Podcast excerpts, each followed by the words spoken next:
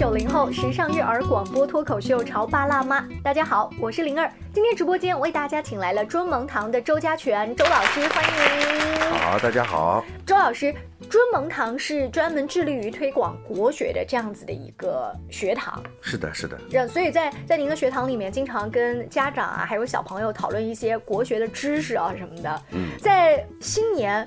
刚开始我们这样的一个工作日的时候，我们就要请周老师来到直播间，给我们破解一个传统新年上大家常犯的错误，就是过新年到底是按大年三十算，还是按立春算？这个过年啊，嗯，它是一元复始，嗯，万象更新是。但是我们在说这句话的时候，有一点有意思，它叫一元复始，嗯，重复。就是又一次的开始，那么既然是又一次的开始，它就有上一次的结束。嗯，所以说呢，我们的春节其实是包括两个重大的日子，嗯，一个叫除夕，一个叫春节。除夕就是大年三十儿，春节就是立春这个节气吗？就是初一，就是初一哦。就说我们说过年，嗯，什么叫过年？嗯，过年。就是除去旧日，迎来新日，这叫过年。是是。那么除去旧日的这一天叫除夕。嗯嗯。迎来新日的这一天叫初一。嗯。是不是？是。这两个合在一起叫叫过年。对，所以我们要守岁嘛。嗯。对啊，守岁是守着即将过去的岁。嗯嗯。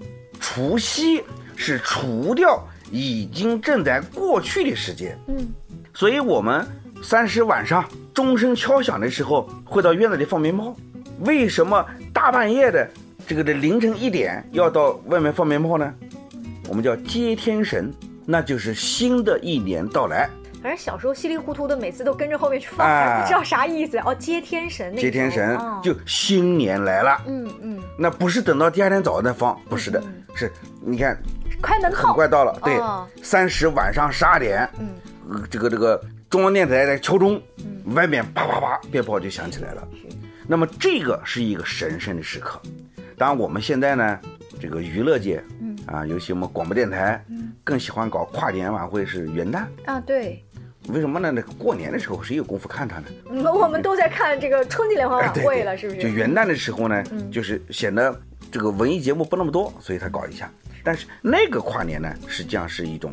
就是我们说叫叫犀利的跨年，就是全球化，大家都在那儿啊，用跨年的方式。哎，对对对对。但是咱们中国人其实还是这个传统的年三十和大年初一哈。对。啊，那这个跟我刚刚您问您的立春有什么联系吗？糊涂就糊涂在这儿啊。啊，这个我们先把这个我们的基本信息搞清楚。嗯。就是过年明确了是除夕和初一，但是呢，初一又未必是立春。对。我们在传统意义上，先讲传统意义上，就是说我们的所谓过年是立春，是一年之首。立春才是一年之首啊！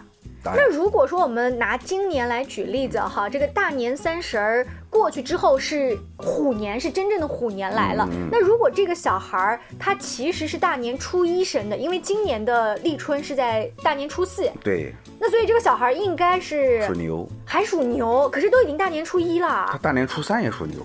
哦，没有立春，所以他还属牛。有多少家长有可能都搞错了？所以呢，我们这个属相，嗯，是跟着农历来的。所谓农历呢，首先是干支历，就是天干地支啊，然后呢是阴阳历，就是太阳历和月亮历，嗯，是这三个历合在一起所形成的农历。嗯，那么。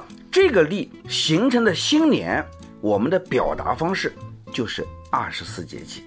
哎呀，周老师，您刚刚说属相是跟着农历来，这句话在我们老家里面也确实这么说。但是他们一直理解的农历就是不是元旦哦，就正月。对，就如果说您按今年的话，你是十二月三十一号之前的，您是属牛的，你只要过了三十，他是这样区分阳历跟农历。这个事情呢，总体没错啊，只是不准确而已。嗯，因为我们每一年的春节。就是都是在立春的前后，或者正好是那一天，对，它有一些误差而已。你有没有发现，大大年三十其实也是不固定的那个日子嘛，但是因为全国人民都帮着你来记，它就比较容易记。是。但是立春呢，你看咱们现在也不下地干活哈，所以比较容易难去查它的时候，是不是慢慢的我们就用了一种比较好记的方式？是的，是的。立春呢是真正的历法上面的节点。嗯。啊，年三十呢是我们民间大吃大喝的时候。嗯。所以说呢，它更容易被记住。是。所以说呢，我们现在要知道的事情呢是这样一点，就是按照中国历，每年的立春才是新年的开始，也就是今年大年初四是真正。中国历的新年开始。好了，周老师给大年初四的时候又大吃大喝，找了一个理由，找了个理由，对不对？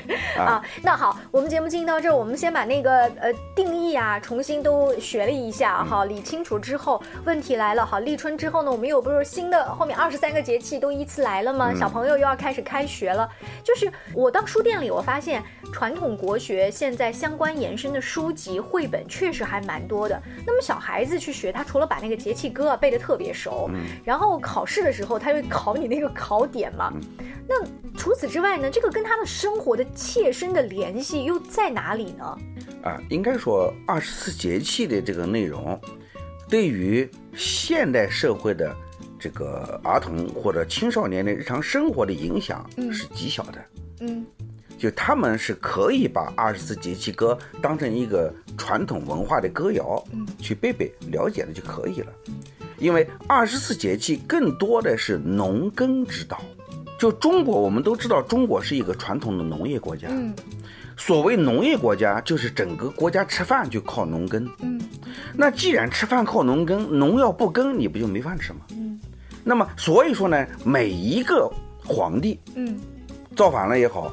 是继承了也好，只要一个人当了皇帝，首先干的第一件事就是颁布皇历。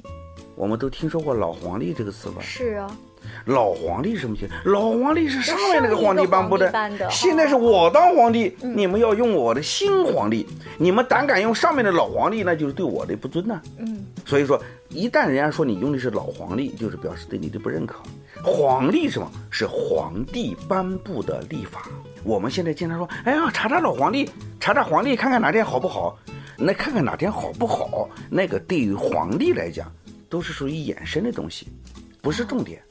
皇帝真正的重点是告诉你哪天翻地，哪天施肥，哪天浇水，哪天播种，哪天除草，哪天要收割。那这个二十四节气在这些皇帝的新老交替当中啊，它都是相对固定的吧？还是说有一些皇帝来了，他就会重新来规定日子呀？这个二十四节气是天文官制定的。不是皇帝制定，所以皇帝不改这个，对不对？这个是改不了的，他只是把这个皇帝重新编一下，就出新版。我们要改版，那改版它会改一些什么什么？就是如果包装变了的话，哈，就印刷变了的话，它内里变什么呢？整个节点首先客观上是有变化的，嗯，这这里说到天文学就相对比较复杂一点，嗯，就是我们刚刚说干支历、阴阳历啊，就中国的这个历法是阴阳合历嘛。阴历是按月亮的，月亮绕着地球转一周是一个月。是，那么阳历是按太阳的，是地球绕着太阳转一圈是一年。但是呢，地球绕着太阳转的时间分解成月亮绕着地球转，正好是十二圈。嗯，但是这十二圈中间又差一点，它总会有一些余数。嗯，就像我们说天干地支，这个一个是十个，一个是十二个。十个跟十二个一一对应，就多出两个来，多出两个来，再从前面配，就后面就全变了。嗯，所以说呢，我们的二十四节气实际上每年或者每几年也是有变化，有一点点的前后的变化。对的，是有变化的。嗯嗯。那么根据变化了的节令，如何去安排农业耕种，是每一任皇帝最关注的事。他把皇帝颁布了，耕种开始了。这时候再去部署军队，嗯，保卫这个边疆，要让我的农民能够安心耕种，不要今天这个突厥来了，明天什么清女女真来了，对不对？然后呢，第三步才去安排官员去维护社会治安，外面不乱，里面也不能乱呀。嗯，对吧？你看，第一安排农耕，第二安排国防，第三安排社会治安，啊，这些问题都安排了，这就叫国泰民安啊。这样一看的话，二十四节气对于以前的这个生活至关重要，极其重要，是非常重要。那现在的话，我们直接百度万年历都给你查出来了啊！你有了互联网了。就是互联网实际上是我们人脑的外挂。嗯，外挂，你用的词儿太时髦了。啊，对，就是我人脑不需要记忆那么多东西了，知道吧？就是说需要什么，我这一键查询，是对不对？有一个储藏室一样。但这是这样的，就是说有些知识你一查就能查到，但如果你不记得，你就不会有那方面的思维。嗯，这个很重要。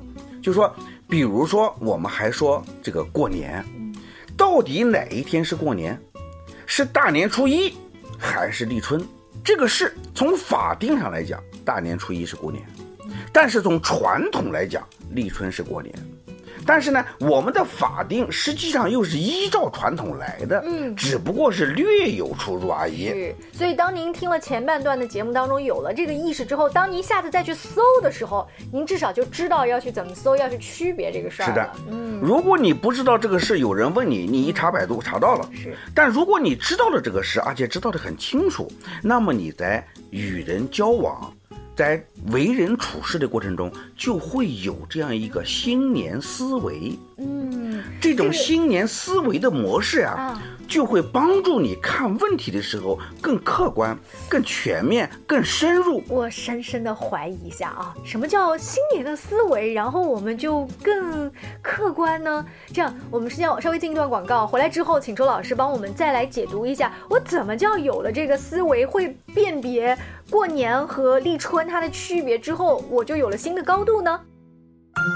你在收听的是《乔爸拉妈》，小欧零二，叫你变成更好的爸爸妈妈。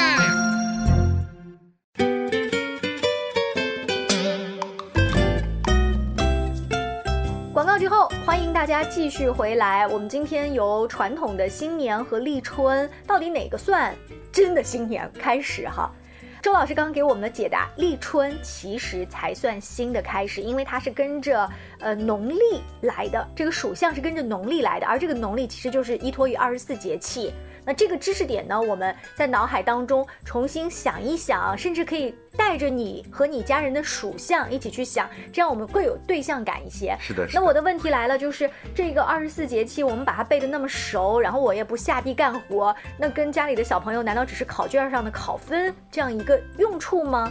呃，周老师说，当我了解了之后，我就更容易有我的大的人生观。这些我怎么听着有点虚啊？哦。其实呢也不悬，嗯，尤其是对于青少年成长来讲，所谓青少年成长其实就两件事，嗯，第一是越来越认知这个世界，知道的越来越多嘛，是，知道的越多不就是成长的越好吗？嗯，第二个就是越来越善于应对这个世界，是，那是不是知道的足够多就善于应对呢？那也不一定啊，对，其实不是，嗯，光知道的多不够，你还要有一个思维模式，嗯，就像我们说，你要把你知道的信息，嗯，练起来，形成逻辑关系，然后呢，形成观点，形成立场，形成态度，形成措施，嗯。这样的话，我们才能应对这个世界。讲白了，就是你学了数学，考了一百分没用，但是你怎么把这个数学的知识用在你日常的算账啊、炒股票当中，或甚至是双十一买东西凑最便宜的单？不错，对不对？啊，这样想法就应用。对。那么，事实上，我们对二十四节气，如果仅仅是春雨惊春清谷天地去背，嗯，那只是一个知识点。对，但是当我知道了立春是一年的开始，到冬至，到了太阳离我们最远，那么这样的每一个节点我都知道的时候，我就会发现，原来这一年，并不像我直接感触的，就是一天一天过，一加一加二加三加四，不是这样的，是每一天它都有特别的意义。其实，在二十四节气的这一个约定中，啊，我们的每一天实际上都是不一样的，它都承载着特别的历史意义。那这样一来，你有没有发现，小朋友们在成长的过程中，他就会有一个意识：既然每一天都不一样，那我每一天也应该有不一样的东西，就每一天都要成长，每一天都要创新，每一天都要有点新感觉。那这种念头，或者说这种愿望一旦形成了，对孩子的茁壮成长是非常非常好的。我听了周老师的讲解之后，我觉得对，讲的有道理，就是让每一天它都不是一样的，它都是有一个变化和内涵的，这是一个意识层面上的东西。但是落实到我们大人每一天的生活，然后我又把这种意识跟小孩子去沟通的话，我觉得他他有点不太好落地，大人跟不上，嗯，因为大人的生活受很多食宿的因素影响，是确实是日复一日，年复一年。那么在生活中，你跟孩子已经不同频了。孩子是面对一个未知的世界在茁壮成长，他认识的是真实的世界，而大人是活在一个世俗的世界里。所以，我们希望八零九零后的潮爸辣妈们，知识的父母们，能够跳出自己俗世的世界，能够同样跟孩子一起去认识那个真实的世界。那个真实的世界是什么样的呢？就是您说的用二十四节气去划分这个时间这只是一个点，只是一个点。嗯，是一个点。如果这一个点我都没有理解的话，我又怎么样去区分其他的更多的？就是说，我的知识又不能 get 到，但是我的感官世界又已经慢慢的退化的那样子。我们就拿二十四节气做个例子。嗯，我们的父母们忽然觉得跟孩子在这方面不好沟通了。对。那我们就主动学习，我们可以百度吗？至少以二十四节气有关的相关信息，我们都能百度清楚。而且每一个父母受接受过高等教育的，所有信息都是可以接受的。然后呢，陪伴孩子一起来了解这个太阳历、月亮历、天干地支、二十四节气，我们把这些信息都了解明白。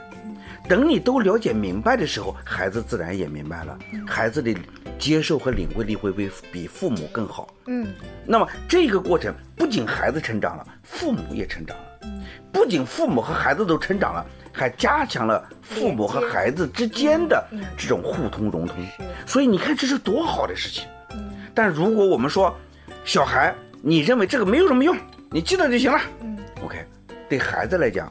关上了一扇认识世界的窗，对父母来讲，失去了一次跟孩子深度交流的机会，而且更失去了自己在回归真实生活的一个机会。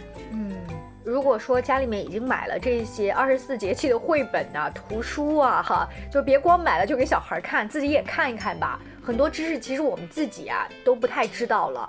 我现在经常是被孩子问的哑口无言，然后我说。嗯，那那你查一下吧，然后就你查，他查完以后，他印象比我还深刻。就像周老师说的，咱咱还是不记得。我们这个节目叫《潮爸辣妈》，实际上是跟年轻的有知识的父母去聊一聊，如何能够更好的善待我们的下一代，嗯，是吧？嗯。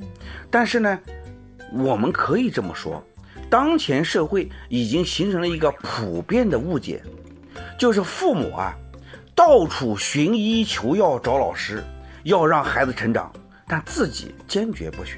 嗯，把孩子送进教室，自己在外面玩游戏，是不是？嗯，让孩子背书，自己在那玩游戏。嗯，孩子也会读千字文了，也会读弟子规了，也会背论语了，也会背大学了，他自己很高兴，看我孩子都会，他自己会不会呢？不会。而且他完全不觉得自己不会有什么不好，嗯，这是一个非常严重的问题。孩子的成长有一个天花板，那就是父母的见识，嗯，不是父母的财富，也不是父母的能力，是父母的见识，嗯，绝大部分的孩子，百分之八十以上的孩子是无法突破父母的见识的。只有极少数的孩子可以在父母很无知甚至很愚昧的情况下成长出来，这样的孩子是少少数。大部分的孩子是被父母的见识所压住的。嗯，从某种意义上讲，年轻的父母们，如果你们不进步，孩子未来不成功，你就是罪魁祸首。哎呀，这个话一下子批评到这个点子上去了，我们自我反省一下。如果把孩子送去那个教室里面，是不是家长等候室大家都在玩手机？当然你在玩手机，也许你在看一些相关的文章，是在学习啊。但大部分的时候，确实我们都是在打发时间的。我身边还有一个呃老师曾经跟我举过一个例子，有一个妈妈特别着急，找他去做一些个案咨询，说你看我的孩子天天在研究一些生啊死啊，他是不是想要寻求一些极端的事情啊？你赶紧看看他写的信和日记。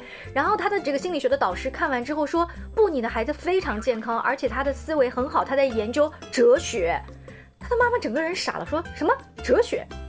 就后来，呃，就是我采访这位老师，把这个例子告诉我之后，才发现，如果我们家长不去学习哲学是个什么东西，我怎么去跟青春期的孩子去聊？甚至我以为他研究的东西是没有用的，甚至他想轻生，这就太可笑了。是的，应该说啊，孩子在这个八到十二岁的时候，嗯，对父母还是有一些权威崇拜的，嗯。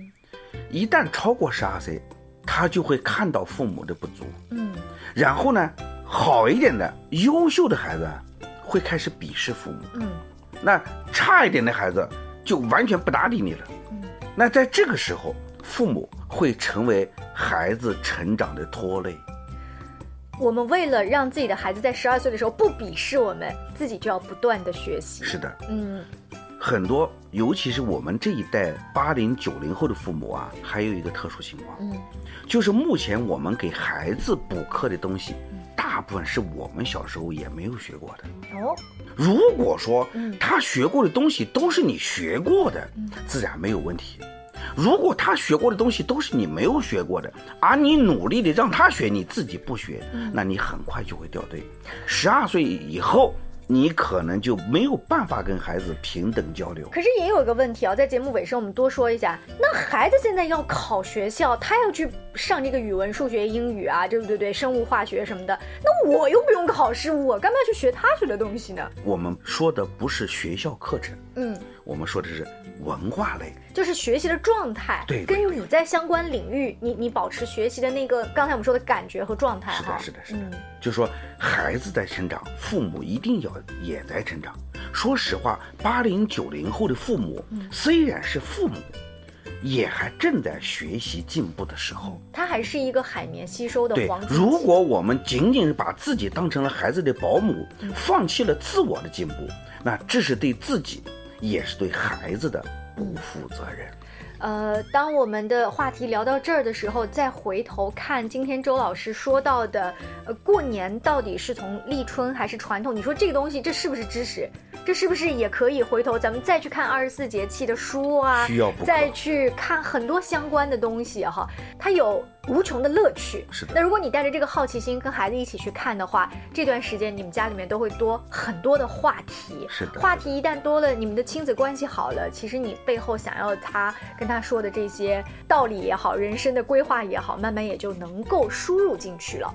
今天非常感谢周老师做客我们的直播间，更多关于亲子育儿方面的话题，也请持续关注潮爸辣妈。下期见喽，拜拜。